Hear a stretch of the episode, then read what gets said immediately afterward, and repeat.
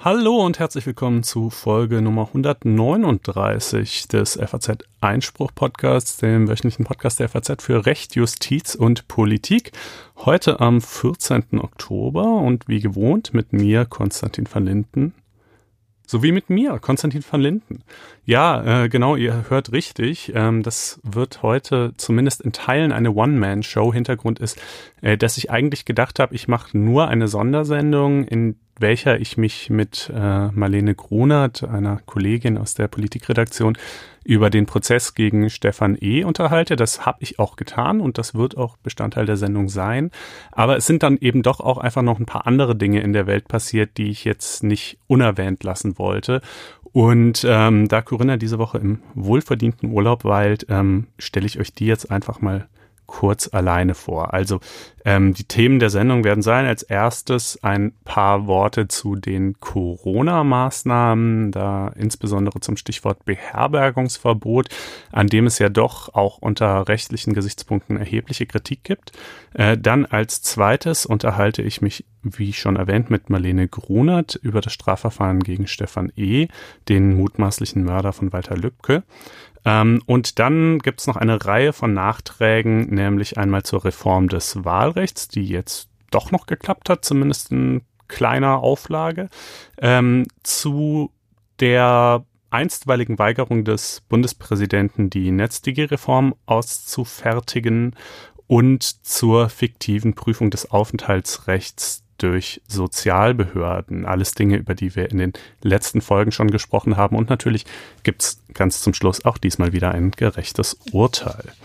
Ähm, ja, also zunächst zu den Corona-Maßnahmen. Man muss dazu sagen, dass auch heute am Tag der Aufnahme wieder die Bundesregierung zusammen mit den Ministerpräsidenten der Länder tagt und äh, sich äh, wieder weitere und äh, möglicherweise andere Dinge äh, überlegt. Darauf können wir dann möglicherweise nächste Woche eingehen. Aber äh, umgekehrt aus letzter Woche hat es ja auch schon ein Maßnahmenbündel gegeben, das ähm, ja insbesondere in einem Punkt doch auf heftigen Widerspruch gestoßen ist, nämlich äh, bei dem sogenannten Beherbergungsverbot, das da vorsieht, dass äh, Hoteliers ähm, und äh, Betreiber von BNBs und ähnlichem, also gewerbliche Menschen, die gewerblich äh, äh, andere Leute beherbergen, ähm, dies nicht mehr tun dürfen für Gäste, die ihrerseits aus einem Risikogebiet stammen und zwar auch innerdeutsch, was also den innerdeutschen Reise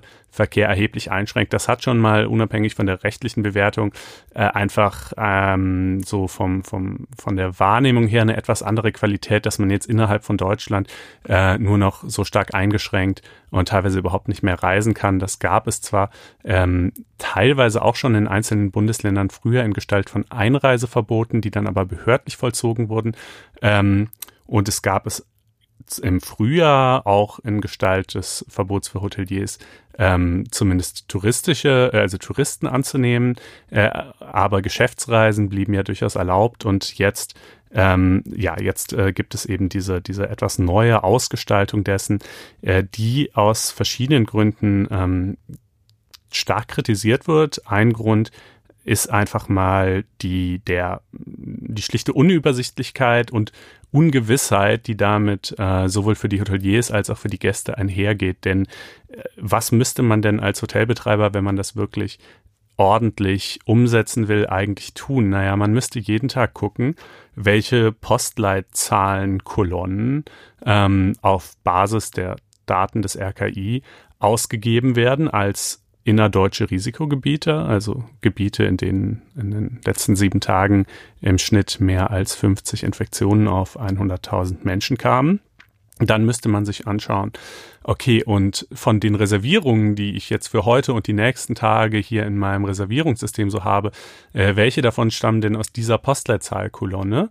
Und äh, denen muss ich dann möglicherweise absagen. Aber damit äh, noch nicht genug äh, der Komplikationen. Nein, erstmal müsste ich mir als Hotelier natürlich noch überlegen, ob in meinem Bundesland diese Regelung auch tatsächlich so gilt. Denn das gilt keineswegs in allen Ländern. Um mal ein Beispiel zu nehmen, das hat der nordrhein-westfälische Ministerpräsident ähm, Armin Laschet äh, nicht ganz zu Unrecht so zitiert und gesagt, es sei doch wohl absurd, äh, dass ein Mainzer zwar nach wie vor in Köln im Hotel absteigen dürfe, aber ein Kölner nicht mehr in Mainz, obwohl beide Städte diese, diese Inzidenzrate von 50 auf 100.000 Fälle ähm, reißen, weil eben Rheinland-Pfalz eine entsprechende Regelung, ein entsprechendes Beherbergungsverbot erlassen hat, NRW aber nicht.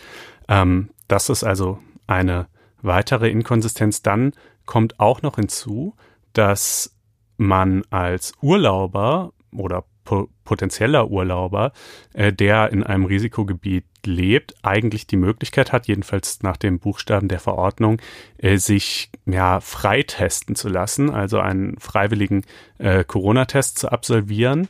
Und sofern dieser dann negativ ausfällt, äh, innerhalb von 48 Stunden nach Erhalt des Testergebnisses sehr wohl einzureisen. Also um quasi zu zeigen, seht her, ich wohne zwar in einem äh, Risikogebiet mit mehr als äh, 50 Fällen auf 100.000 äh, Einwohner, aber ich persönlich habe es halt trotzdem nicht.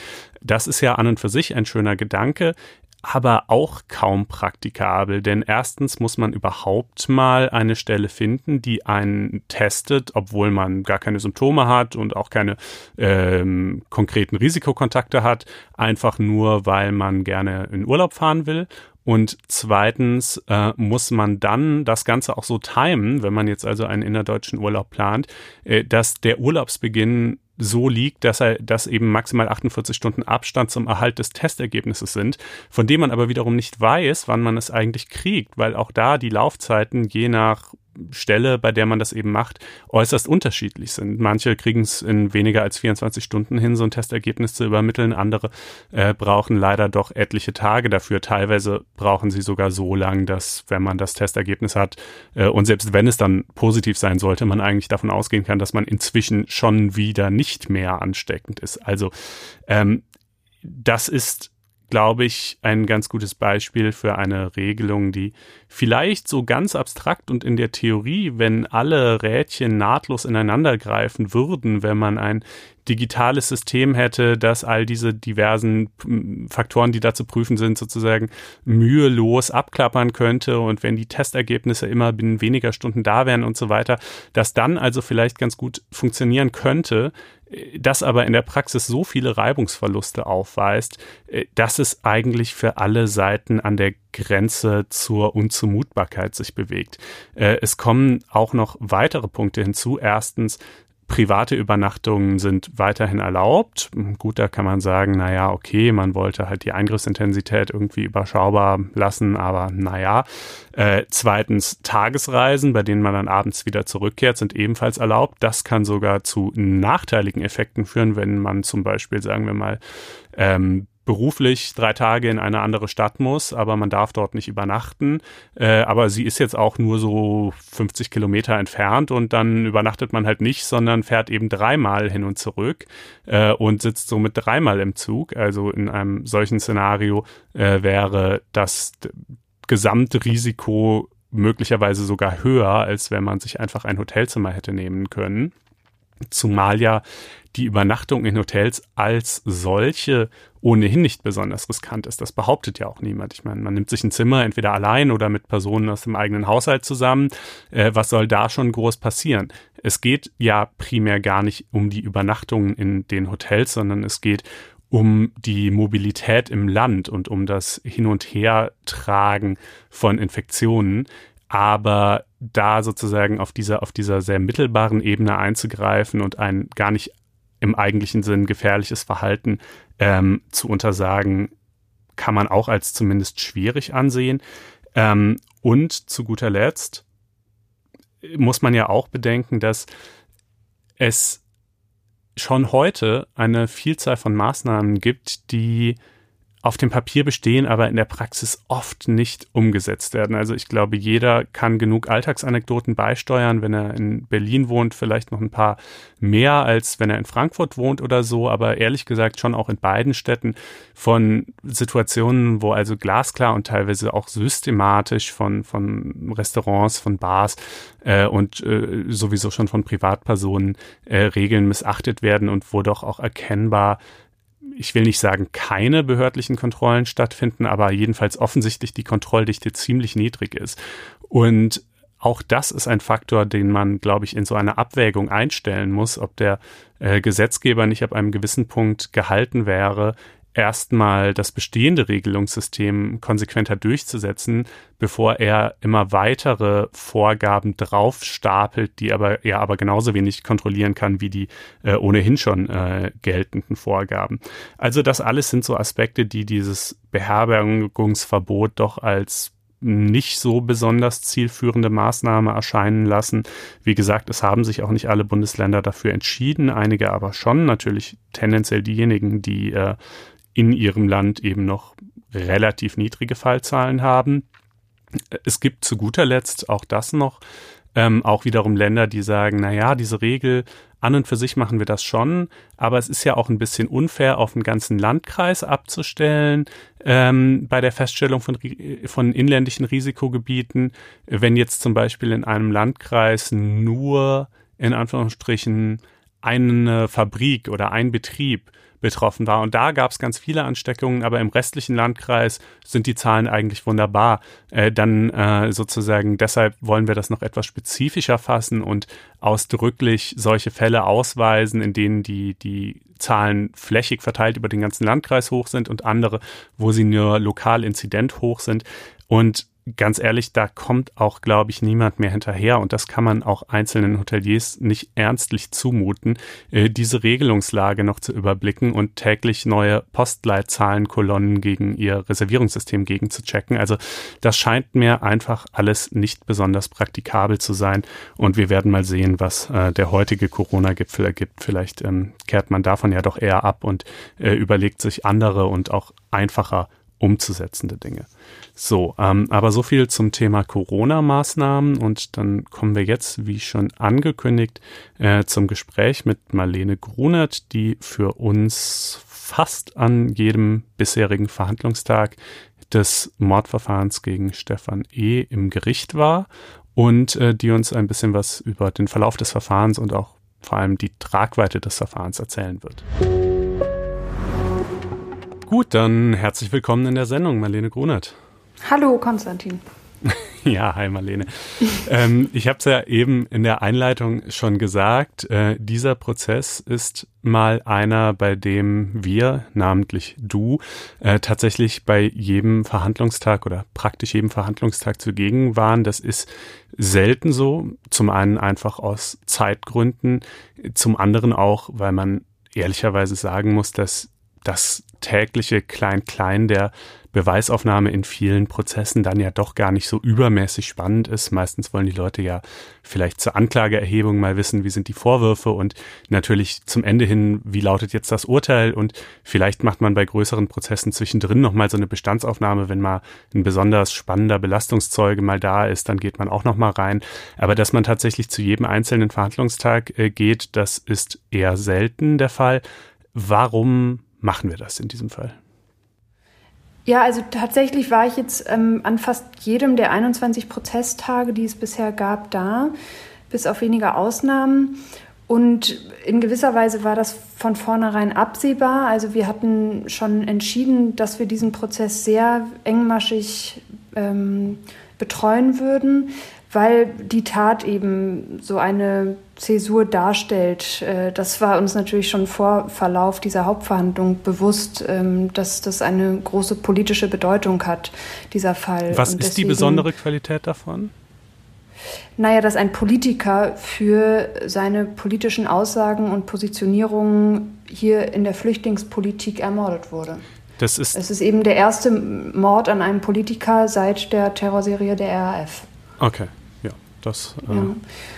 insofern war das schon in gewisser Weise absehbar, dass es dann tatsächlich äh, fast an jedem Tag auch berichtenswert war, äh, hätte ich so auch nicht erwartet. Und das liegt an verschiedenen Dingen, unter anderem daran, dass der Hauptangeklagte Stefan E. sich inzwischen so unterschiedlich zu den Vorwürfen eingelassen hat und es ähm, eben noch in der Hauptverhandlung zu einer dritten Version in seinem jüngsten Geständnis kam, was das Ganze sehr spannend macht, weil man sich natürlich inzwischen fragt, äh, was von all diesen Einlassungen, die es bisher gab, in sehr ausführlicher Form, ist eigentlich ähm, glaubhaft. Mhm.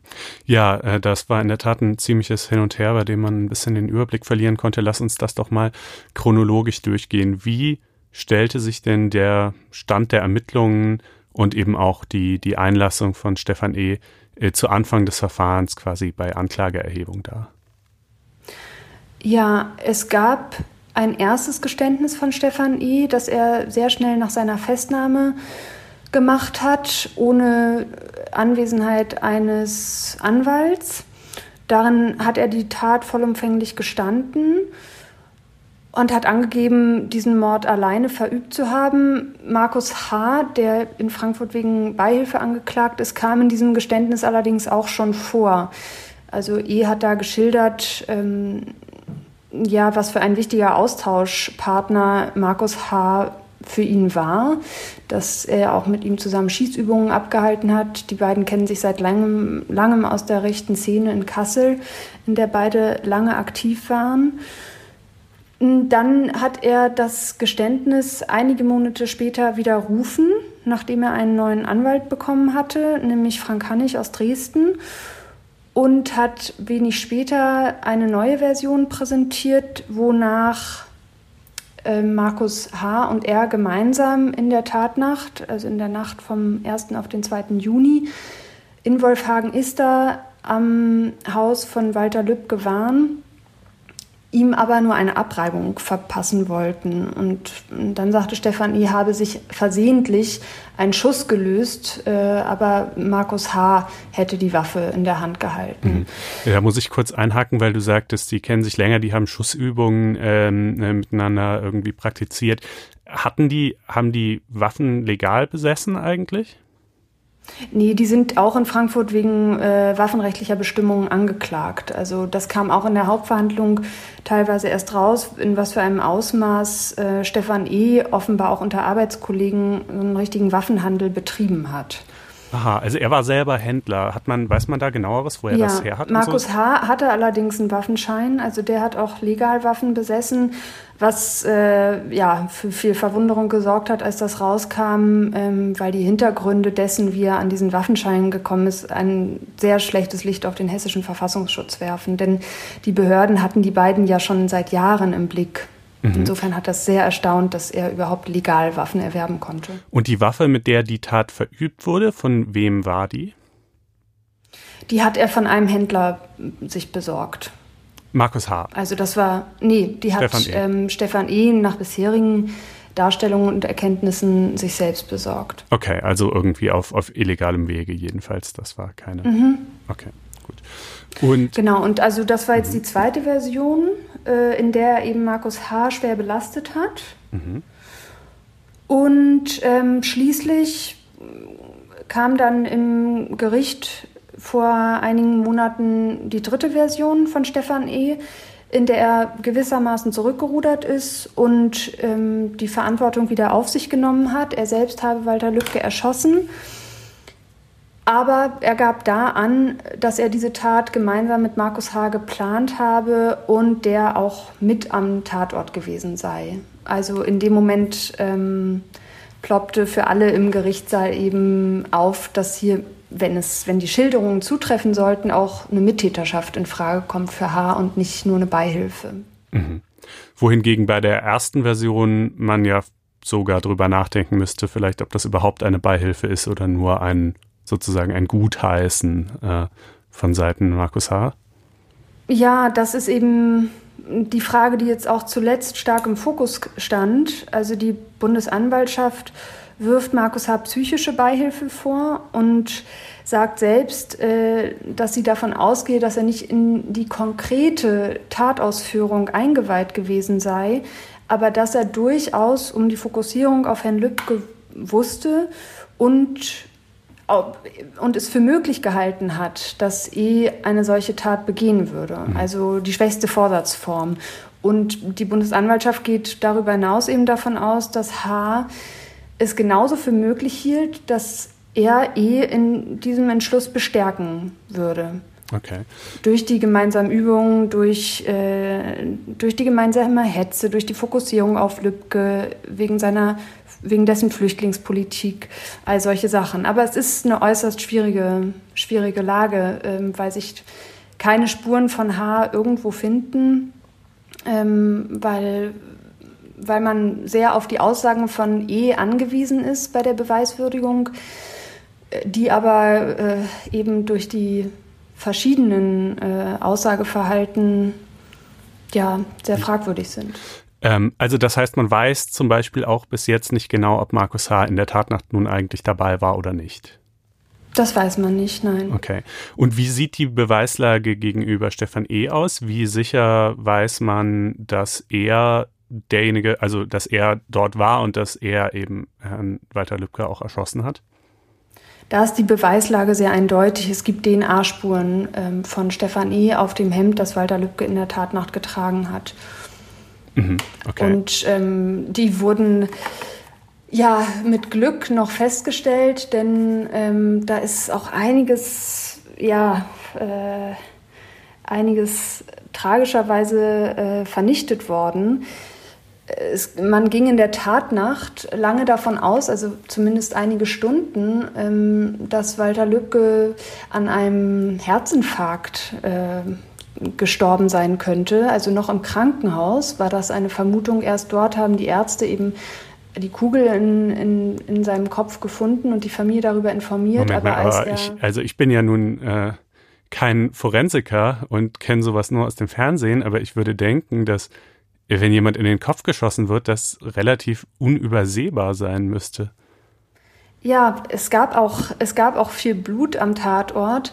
Und jetzt komme ich dazu, was ich eigentlich sagen wollte. Das Tragische, weil aber niemand ein Verbrechen für möglich hielt, hat ein Freund der Familie, der Feuerwehrmann ist, den Tatort noch in diesen Stunden, als die Familie im Krankenhaus war, blitzeblank geputzt, um der Familie diesen schrecklichen Anblick zu ersparen. Das heißt, da können auch Spuren vernichtet worden sein. Das lässt sich nun nicht mehr überprüfen. Und im Krankenhaus wurde das Hemd, das Walter Lübcke trug, ähm, zunächst entsorgt. Das musste erst aus einem Müllbeutel gezogen werden. Und auf diesem Hemd fand sich eben die entscheidende DNA-Spur, die zu Stefan E. geführt hat. Okay.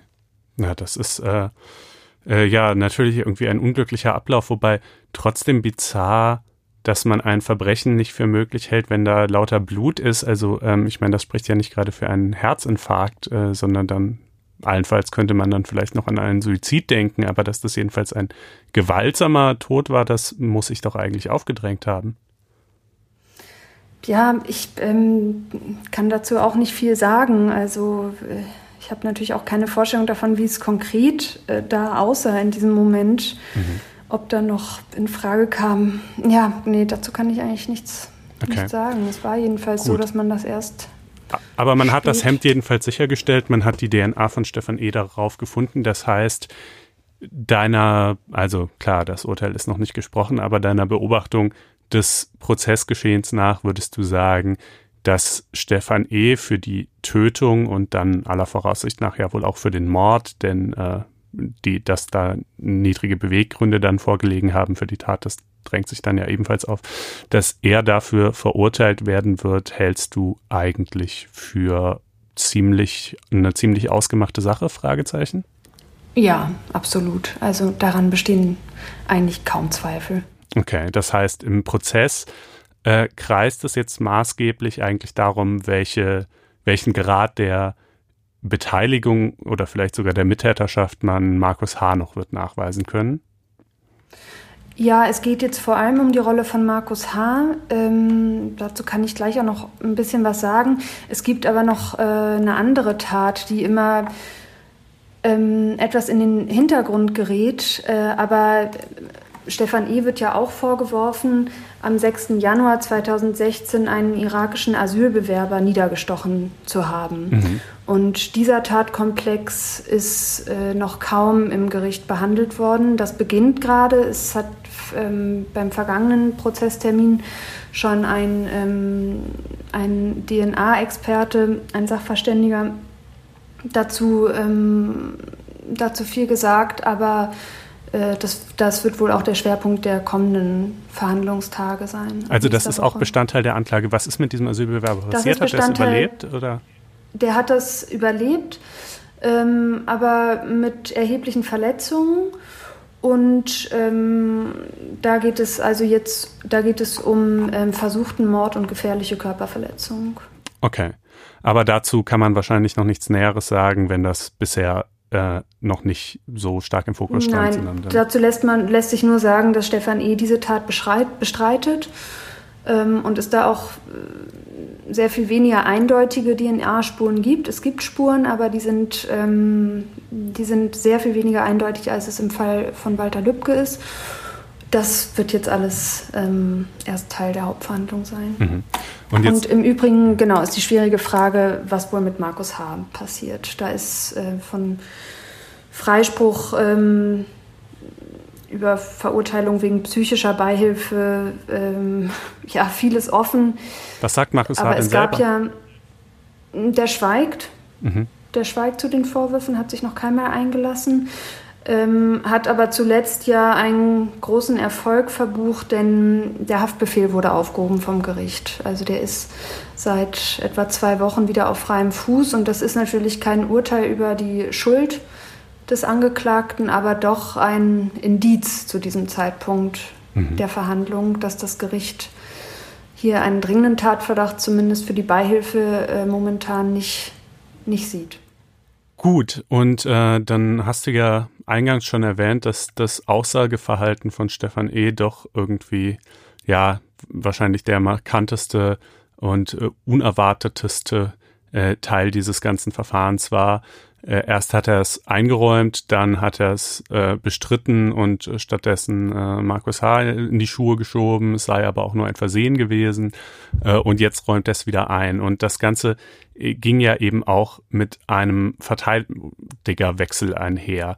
Äh, kannst du dazu ein bisschen mehr erzählen? Denn dieser Verteidiger ist ja, glaube ich, selber auch eine äh, nicht ganz unumstrittene Figur in diesem Verfahren. Ne?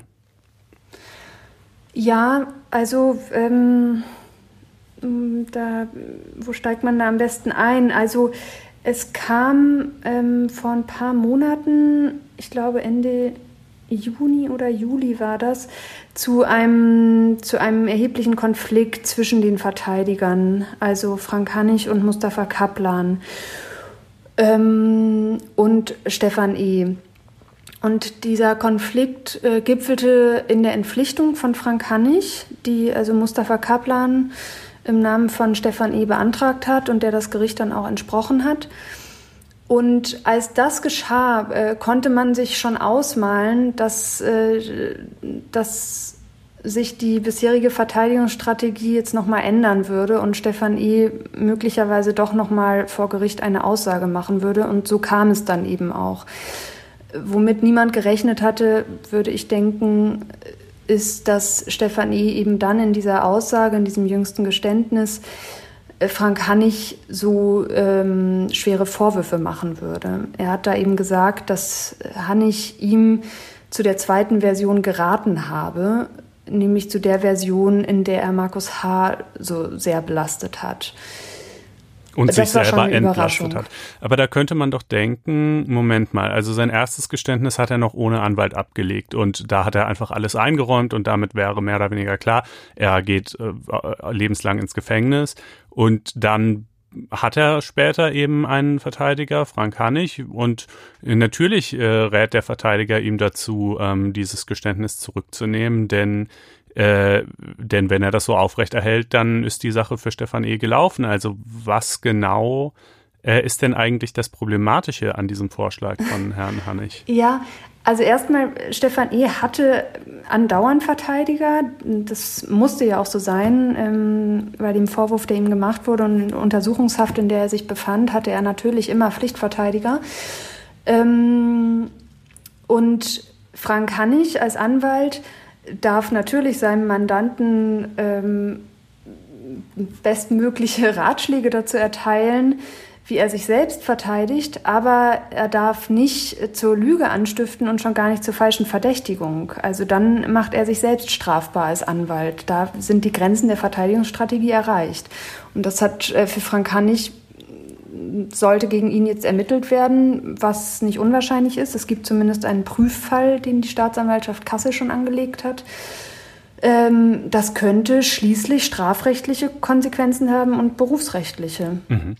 Aber lass uns das nochmal ein bisschen genauer auseinander dividieren. Gut, also du sagst, man darf jemand nicht zur falschen Verdächtigung anstiften. Das heißt, äh, der Hannig dürfte jetzt zum Beispiel nicht zu Stefan E. sagen, pass mal auf, ähm, wir wissen zwar beide, dass du es warst, aber sag doch mal, äh, dass in Wirklichkeit Markus H. den Lübcke erschossen hat. Äh, mhm. Denn damit würde Stefan E. ja nicht nur sich selber entlasten, sondern er würde auch jemand anderes wissentlich und fälschlich belasten.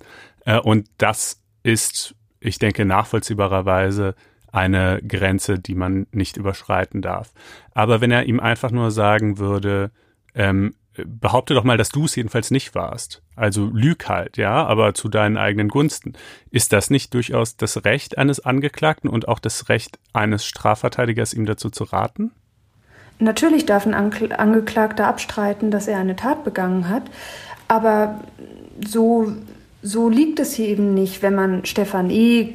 und auch Mustafa Kaplan glauben soll, denn also hier steht ja im Raum, dass Frank Hannig sich wirklich diese komplette Version ausgedacht hat und mhm. Stefan E. eben dazu gebracht hat, Markus H. zu beschuldigen. Mhm. Ja, ich frage deshalb so nach, weil ich mir denke, dass aus Sicht eines Angeklagten und auch tatsächlich Schuldigen äh, Menschen ähm, die Strafvereitelung durch seinen Strafverteidiger doch geradezu das ist, wofür er ihn mandatiert, weißt du? Und ähm, äh, deshalb äh, interessiert mich das so ein bisschen, wo da, wo da im Detail die Grenzen des Erlaubten liegen. Ja, aber da sind sie. da sind sie jedenfalls. Also jemand anderen ähm, Verdächtigen, das darf mhm. auch ein Strafverteidiger nicht raten. Mhm, okay. Und da weiß man aber noch nichts genaueres, ob äh, aus diesem Prüffall eine Anklage wird oder also, nicht. Also, nee, mein letzter Stand ist, dass ähm, die Staatsanwaltschaft da noch Informationen einholt und eben noch kein Ermittlungsverfahren förmlich eröffnet hat. Frank Hannig war inzwischen auch wieder vor Gericht in diesem Verfahren, dieses mhm. Mal als Zeuge, ähm, der selbst aussagen sollte. Denn das Gericht versucht nun eben in alle Richtungen abzuklopfen, welche Version stimmt. Aus welchen Gründen glauben wir Stefan E. Ähm, und dazu versucht es eben herauszufinden, welche Rolle jeweils bei den einzelnen Versionen die Verteidiger hatten. Ähm, naja, und Hannig war eben inzwischen als Zeuge auch wieder in dieser Sache vor Gericht, hat sich aber aus, äh, auf sein Auskunftsverweigerungsrecht berufen. Ja, verstehe. Gut. Naja, ich glaube, gibt es noch irgendetwas zum jetzigen Stand des Verfahrens, was man sagen müsste? Oder weiß man schon, wann voraussichtlich äh, die Hauptverhandlungen dann äh, zu Ende gehen und ein Urteil fallen wird? Also bisher ähm, ja, sieht es so aus, als könnte es noch in diesem Jahr ein Urteil geben. Wenn, dann würde es aber wahrscheinlich ja erst Mitte, Ende Dezember soweit sein. Es kann auch sehr gut sein, dass das noch ähm, bis zum Anfang des nächsten Jahres dauert. Es geht auf jeden Fall ab nächster Woche ähm, ja eng getaktet weiter mit Terminen. Dann gibt es ja so ziemlich bis Ende des Jahres äh, alle zwei Wochen Termin, äh, alle ähm, jede Woche zweimal einen Termin. Und ja, das, was sich sagen lässt, ist, ähm, dass sicherlich äh, die Frage nach dem Anteil von Markus H. Ähm, die, die schwierigste sein dürfte für das Gericht. Ein Randaspekt, ähm, den wir hier aber auch mal erwähnt haben, da wollte ich noch mal kurz nachfragen. Äh, die FAZ ist ja nun wahrlich nicht die einzige Zeitung, die sich für diesen Prozess interessiert.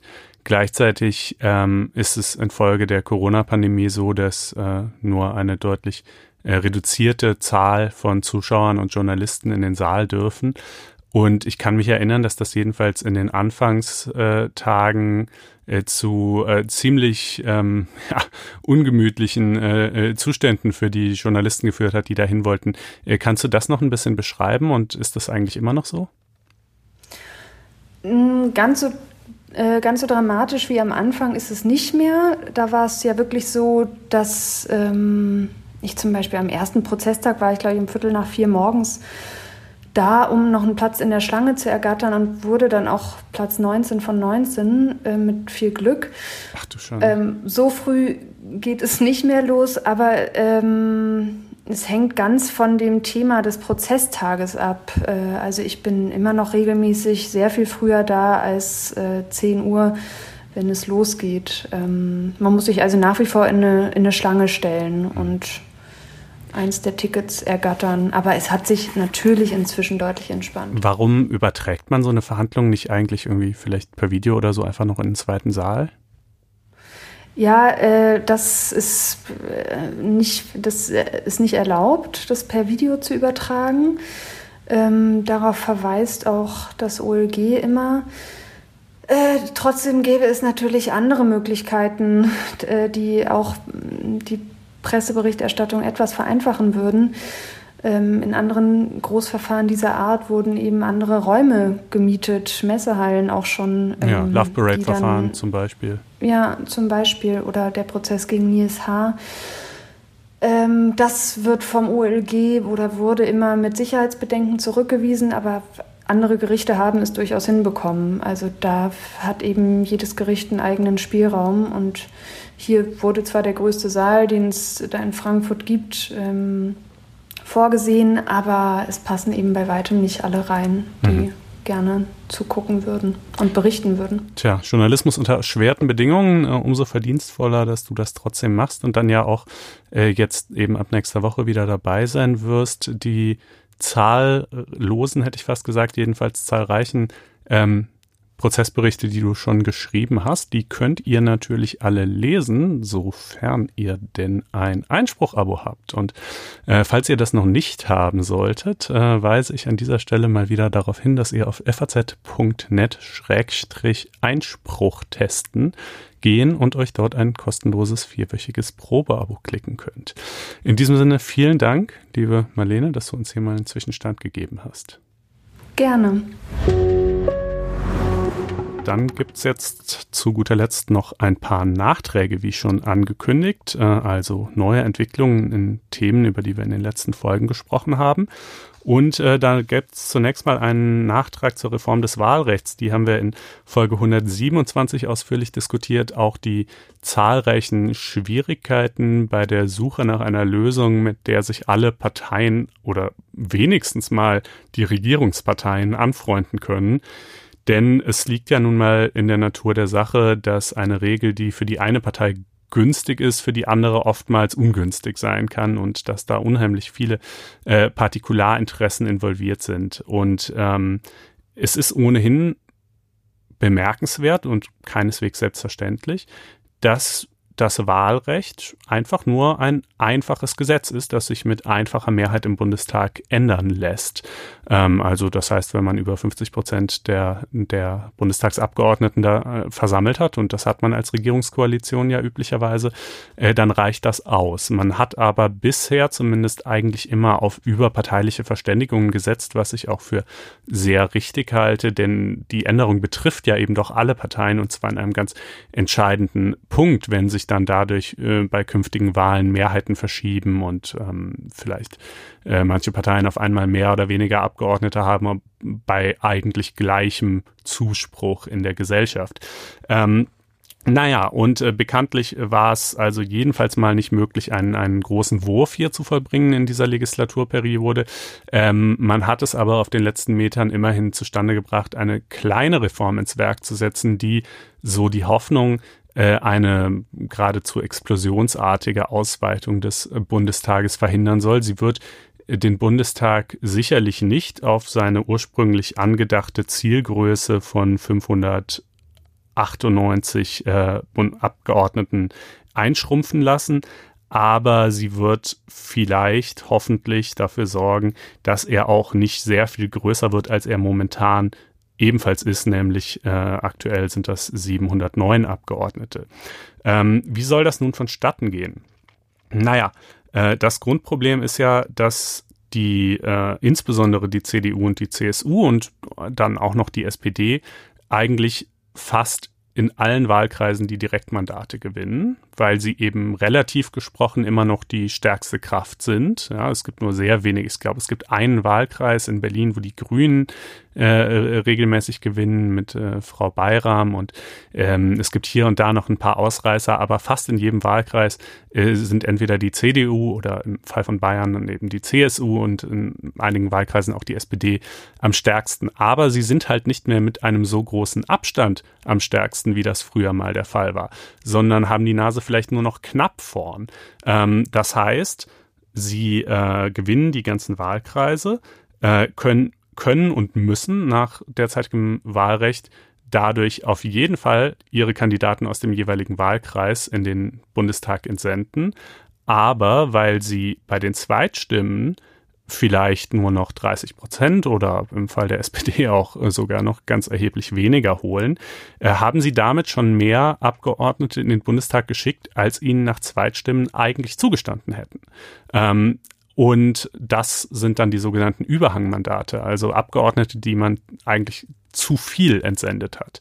Und ähm, um diese wiederum auszugleichen, gibt es dann die Ausgleichsmandate. Das heißt, ähm, die, sagen wir mal, eine Partei hat 200 äh, Direktstimmen, äh, Direktkandidaten gewonnen, äh, aber eigentlich stünden ihr nur 150 Sitze zu. Da, nach, nach dem Zweitstimmenergebnis was macht man dann? Dann pumpt man halt die Gesamtzahl von Abgeordneten so weit auf, dass 200, dass äh, diese 200 Direktkandidaten äh, alle einziehen können, dass aber das der Proports äh, gewahrt bleibt, dass also 200 Direktkandidaten quasi relativ zur, zur Mandatszahl der anderen Parteien nur noch das Gewicht von 150 haben. Und ähm, das äh, führt eben dazu, dass der Bundestag immer größer wird äh, und dieser Effekt wird umso stärker, je mehr CDU, CSU und SPD direkt äh, Mandate gewinnen, aber bei den Zweitstimmen schwächeln. Und ähm, wie kann man dem nun entgegenwirken? Also diese Reform hat dafür drei Ansätze gefunden. Der erste ist ganz einfach, ähm, die Zahl der Wahlkreise wird reduziert und zwar von derzeit 299 auf 280. Ja, also wenn es weniger Direktmandate gibt, dann gibt es logischerweise auch weniger Überhangmandate und dann werden auch weniger Ausgleichmandate fällig. Das ist erstmal ein relativ minimal invasiver und unkomplizierter Eingriff, halt nur blöd für einzelne Direktkandidaten, deren Wahlkreise dann zusammengelegt werden. Aber das soll natürlich gerade nicht für die nächste Wahl im Jahr 2021 schon gelten, sondern erst ab 2025. Anders hingegen als die anderen beiden Punkte, die schon für die nächste Wahl gelten sollen.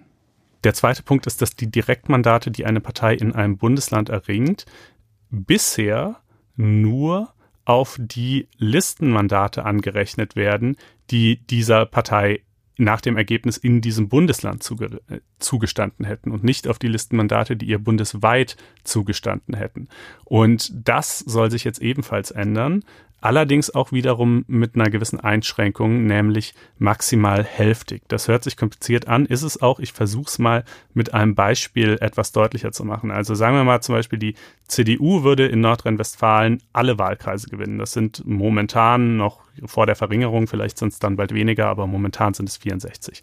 Ähm, nach Zweitstimmen nehmen wir jetzt aber einfach mal an, stünden ihr aber äh, nur 40 ähm, Listenplätze für NRW zu.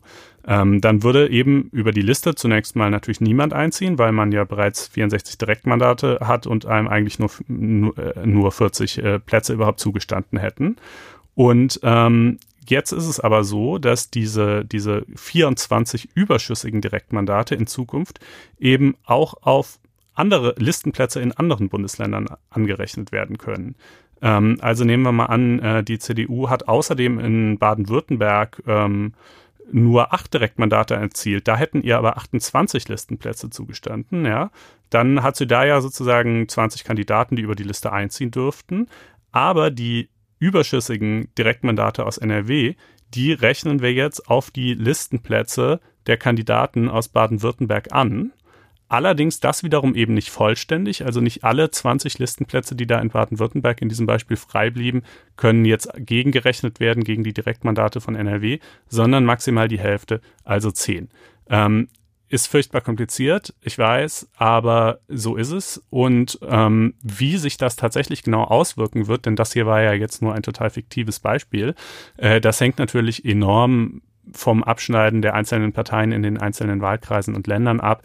Ähm, es gibt da verschiedene Rechnungen, die davon ausgehen, dass es eben am Ende dann zu einer Größe des Bundestags ungefähr auf dem derzeitigen Niveau führen wird. Aber nichts Genaues weiß man nicht, da man ja natürlich auch nicht weiß, äh, wie die Wahl ausgehen wird.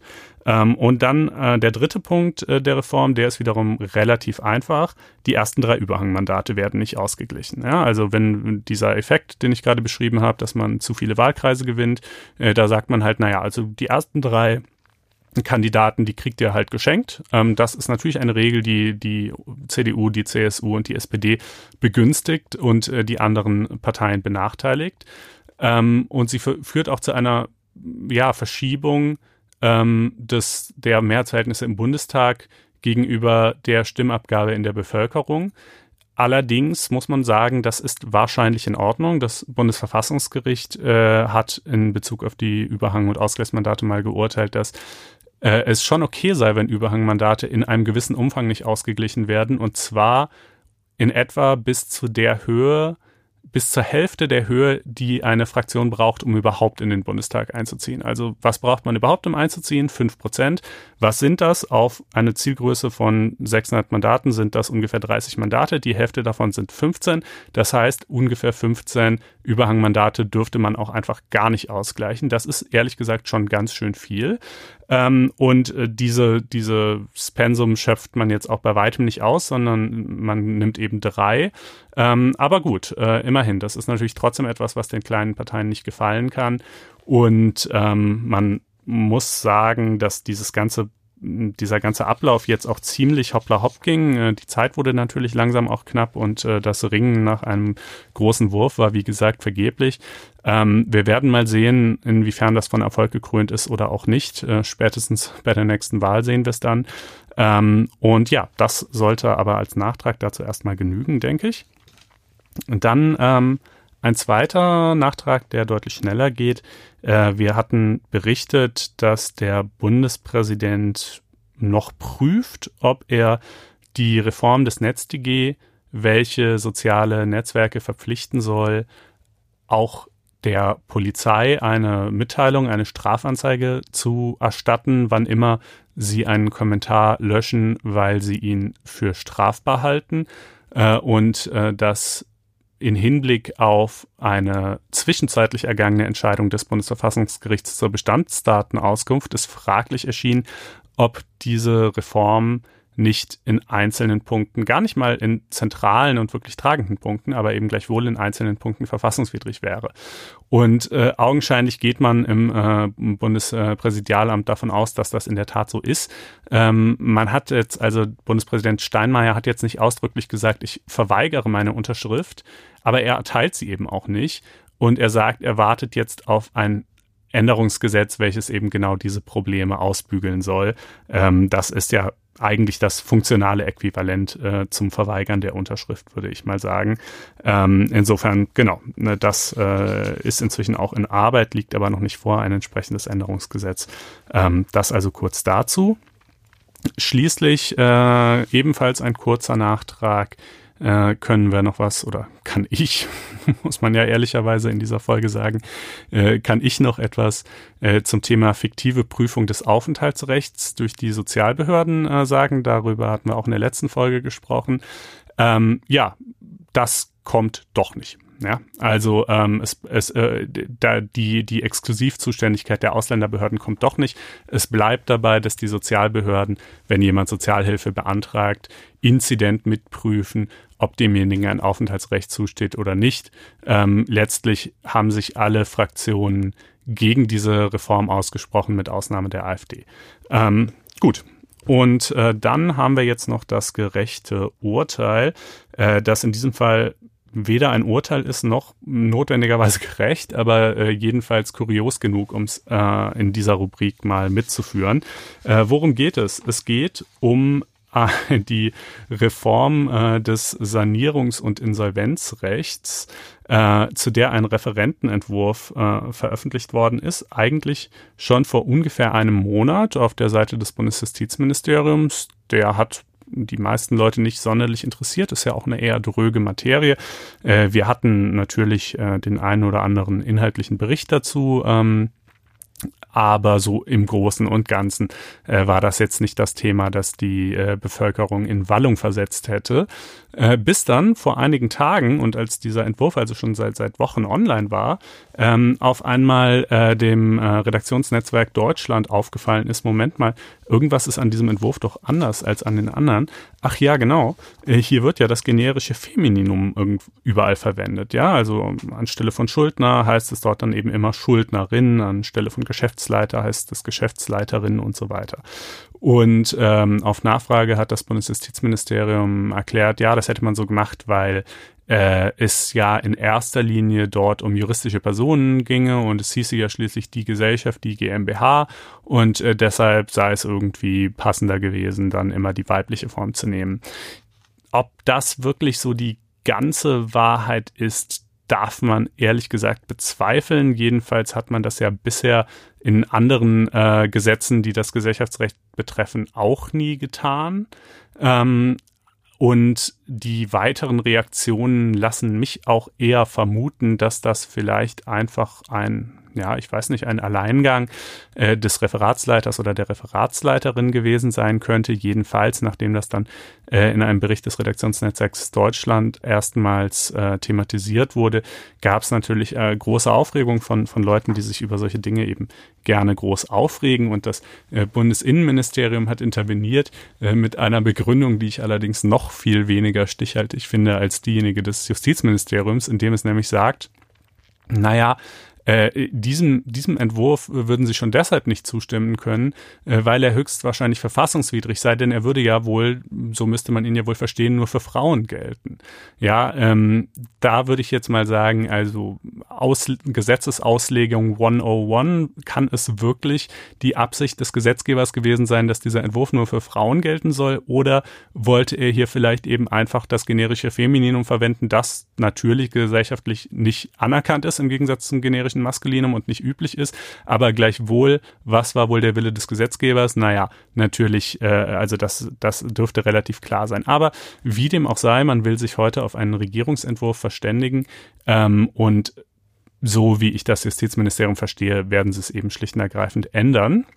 Da müssen jetzt noch ein paar äh, Beamte wahrscheinlich äh, Nachtschichten schieben, denn ganz so einfach ist es auch nicht getan, dass man jetzt also überall die weibliche Form wieder durch die männliche ersetzen könnte und sagen könnte, na gut, jetzt steht's halt im generischen Maskulinum. Äh, vielen Dank, liebes äh, Patriarchat, äh, ihr habt euch durchgesetzt. Nein, nein, nein. Im Gegenteil. Ähm, es äh, gibt ja schon seit, seit vielen Jahren äh, die Vorgabe für die Bundesministerien und auch äh, meistens auch auf Landesebene, äh, da ist es dann eben etwas uneinheitlich gehandhabt, Gesetzestexte nach Möglichkeit geschlechtsneutral zu verfassen. Und ähm, da fühlte ich mich gleich erinnert an die StVO-Reform aus 2013. Das war meiner Erinnerung nach so die erst das erste jedenfalls auch öffentlich stark wahrgenommene Gesetz, das ähm, vollständig äh, geschlechtsneutral formuliert sein sollte. Äh, so ganz gelungen ist das damals auch nicht. Ja, also zum Beispiel der Fußgängerüberweg, äh, der blieb äh, in seiner männlichen Form stehen. Ähm, und ansonsten gab es eben viele Passivformulierungen. Auf der Autobahn darf nur gegangen werden, wer zu Fuß geht, muss dies und jenes tun, ja, also ähm, und und äh, tatsächlich gibt es sogar, das ist mir dann jetzt auch erst im Zuge äh, dieser ganzen Posse bewusst geworden, äh, das Handbuch der Rechtsförmlichkeit äh, in der dritten Auflage von 2008, das also generell so alle möglichen formalen Vorgaben dazu macht, wie man Gesetze schön und übersichtlich und verständlich und aber eben auch geschlechtergerecht formulieren soll. Und äh, ich habe mir das jetzt in Vorbereitung auf die Sendung mal ein bisschen angeschaut. Äh, es gibt da also zahlreiche ähm, Vorgaben. Es ist zum Beispiel so, ähm, dass die Sprache, also es heißt dort, die sprachliche Gleichbehandlung von Frauen und Männern soll möglichst in Vorschriftentexten zum Ausdruck kommen. Sie darf aber nicht auf Kosten der Verständlichkeit gehen. Deshalb ähm, darf man zum Beispiel kein Binnen-I verwenden, also äh, KäuferInnen, ja, weil man das angeblich nicht sprechen könne. Äh, wobei ich sagen würde, ich habe gerade das Gegenteil bewiesen. Inzwischen gibt es ja durchaus ähm, einige Menschen, die im gesprochenen Wort äh, dieses Binnen-I eben dadurch rüberbringen, dass sie so eine kurze Pause machen, so eine kurze Atempause. Ähm, das sah man offenbar 2008, als diese äh, Richtlinien verfasst wurden, noch anders. Aber es äh, wird dann eben empfohlen, auf geschlechtsneutrale Personenbezeichnungen zu setzen, zum Beispiel die Lehrkraft, die Vertrauensperson, das Mitglied oder auch kreative Umschreibungen zu wählen, die es ermöglichen, auf Personenbezeichnungen ganz zu verzichten, sowas wie wer den Vorsitz führt oder als Vertretung ist bestellt oder ähm, adver adverbiale Bestimmungen sind eine weitere Empfehlung. Also statt Handeln als Vertreter besser Handeln im fremden Namen und so weiter und so weiter. Also das ist quasi der Status quo der Gesetzgebung auch schon heute. Der wird mal strenger und mal weniger streng beachtet, ähm, führt aber schon immer wieder zu einigen sprachlichen Verrenkungen. Insofern äh, kann man natürlich auch sagen, Mensch, ähm, wenn man dieses ganze Thema für so wichtig hält, dann ist das generische Femininum doch eigentlich die viel elegantere Lösung, äh, denn das funktioniert in der deutschen Sprache genauso reibungslos wie das generische Maskulinum, nur eben andersrum. Äh, insofern war das ja vielleicht mal ein ganz interessanter Vorstoß aus dem Bundesjustizministerium, aber durchsetzen können hat er sich einstweilen augenscheinlich nicht. Wie gesagt, heute soll der Regierungsentwurf verabschiedet werden und äh, nach allen Signalen, die ich da so erhalten habe, muss das Ganze eben noch eilig umformuliert werden in eine geschlechtsneutrale Fassung. Ja, ähm, das ist also das gerechte Urteil der Woche. Ich habe inzwischen eine trockene Kehle, weil ich hier die ganze Zeit alleine rede und keinen Schluck Wasser nehmen kann, während Corinna was sagt. Ähm, insofern soll das jetzt nicht zur Regel werden, dass ich das hier alleine mache, aber ich hoffe, es war für euch trotzdem mal erträglich. Äh, ich bedanke mich für die Aufmerksamkeit. Ich freue mich, wenn ihr auf faz.net-einspruch testen geht und euch ein kostenloses vierwöchiges Probeabo klickt. Und natürlich auch, wenn ihr uns Sternchen gebt in der lila-weißen Apple Podcast App oder wo auch immer ihr die Sendung ebenso hört, äh, wenn ihr uns weiterempfehlt und wenn ihr nächste Woche wieder einschaltet, wo Corinna zwar immer noch nicht wieder da ist, aber ich den Kollegen Christoph Becker an meiner Seite habe. In diesem Sinne macht's gut und bis dahin. 窗。